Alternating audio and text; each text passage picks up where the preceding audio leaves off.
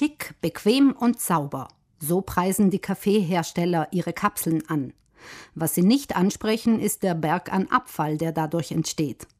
Auf eine Portion von 6,5 Gramm Kaffee in der Alukapsel kommen im Schnitt 2,5 Gramm Aluminium plus 1,5 Gramm Karton für die Umverpackung. Viel Verpackung und hoher Ressourcenverbrauch für wenig Inhalt. Vom Preis gar nicht zu sprechen. Ökologische Bedenken von VerbraucherInnen zerstreuen die Hersteller mit dem Argument, Aluminium lasse sich unendlich oft recyceln, aber das stimmt selbst in der Theorie nur bedingt, wendet die Lebensmittelforscherin der Verbraucherzentrale Silke Raffiner ein. In der Praxis allerdings tun sich da gleich mehrere Probleme auf. Zum einen wird nicht reines Aluminium verwendet für viele Anwendungen, sondern wir sprechen hier von Legierungen, wo auch andere Metalle zugemischt werden. Und im Recyclingprozess können diese Metalle dann nicht mehr vom Aluminium abgetrennt werden, sodass man dann einfach ein, ein minderwertiges Ausgangsprodukt hat. Und das heißt für die Praxis, aus alten Kaffeekapseln werden keine neuen Kaffeekapseln gemacht. Wenn überhaupt, werden sie zu minderwertigen Gegenständen aus Aluminium recycelt, wo keine hohe Ausgangsqualität des Materials gefragt ist. Und überhaupt landen längst nicht alle verwendeten Kaffeekapseln in der Recyclinganlage. In der Praxis geben nur wenige Konsumenten an den dafür bestimmten Sammelpunkten die gereinigten Kapseln ab. Also für Südtirol, glaube ich, gibt es vom Marktführer gerade einen einzigen Sammelpunkt, wo die Kapseln abgegeben werden können. Und das ist natürlich nicht praktikabel für die Konsumenten und Konsumentinnen. Die Folge ist, dass eben die meisten dieser Kapseln vermutlich im Restmüll landen, mitsamt dem Kaffeerest und dann eben in die Müllverbrennung wandern.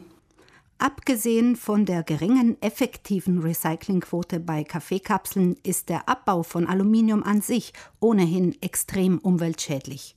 Aluminium wird aus dem Erz Bauxit gewonnen und dieses kommt hauptsächlich in der Äquatorialgegend vor, nämlich genau dort, wo wir auch Regenwald haben von Natur aus.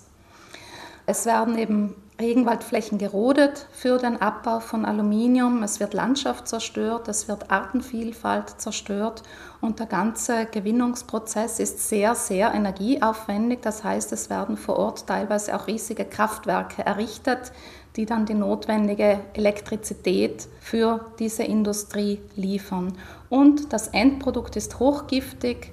Es nennt sich Rotschlamm. Der giftige Rotschlamm ist ein Abfallprodukt der Aluminiumproduktion. Er ist stark laugenhaltig, weil in der Produktion Natriumlauge eingesetzt wird. Teilweise wird das eben völlig ungeschützt äh, in so offenen Becken gelagert. Es gab vor ein paar Jahren in Ungarn ein Unglück. Da sind große Mengen an diesem Rotschlamm ausgetreten aus einem offenen Becken. Die Umschließung, also der Damm ist eingebrochen hat ein ganzes Dorf überschwemmt und vergiftet. Es sind auch Menschen dabei gestorben, wenn ich mich richtig erinnere. Das schlechte Umweltimage von Kaffeekapseln und Aluminium im Allgemeinen hat manche Hersteller dazu veranlasst, auf andere Materialien zurückzugreifen und kompostierbare Kaffeekapseln auf den Markt zu bringen. Doch auch diese sind im Grunde nicht mehr als Greenwashing, also der Versuch, sich ein umweltfreundliches Image zu verpassen. Die sogenannten kompostierbaren Kaffeekapseln werden aus sogenannten Biokunststoffen hergestellt, die eben biologisch abbaubar sein sollen.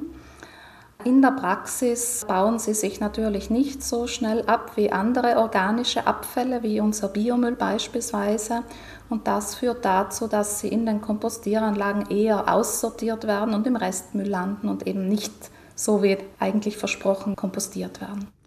Echte Alternativen sind eher ganz herkömmliche Systeme, wie die kleine Espressokanne für den Kaffeegenuss auf italienische Art. Wiederverwendbar, abspülbar, also da hat man außer der Kaffeeverpackung, wo die Kaffeebohnen oder der gemahlene Kaffee drin ist, hat man da keine Abfälle.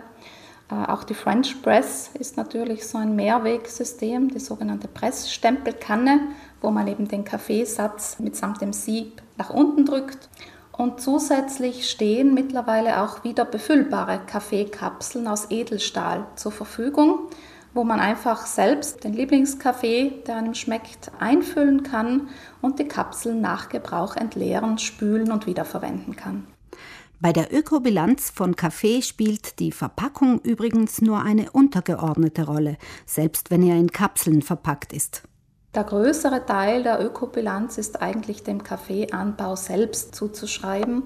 Und da gibt es natürlich wieder Unterschiede in der Anbaumethode. Eine schlechtere Ökobilanz haben natürlich solche Kaffees, die intensiv angebaut werden, wo viele Düngemittel, viele Pestizide eingesetzt werden und die möglicherweise in Regionen angebaut werden, wo einfach das Wasser auch schon knapp ist. Denn für eine Tasse Kaffee schlagen virtuell ungefähr 140 Liter Wasser zu Buche. Das sogenannte virtuelle Wasser beinhaltet neben dem zum Bewässern nötigen Wasser auch das Wasser, das bei herkömmlicher Landwirtschaft durch Pestizide belastet wird. Wer Kaffee mit gutem Gewissen genießen möchte, entscheidet sich für Bio-Kaffee aus fairem Handel und brüht ihn so müllfrei wie möglich auf.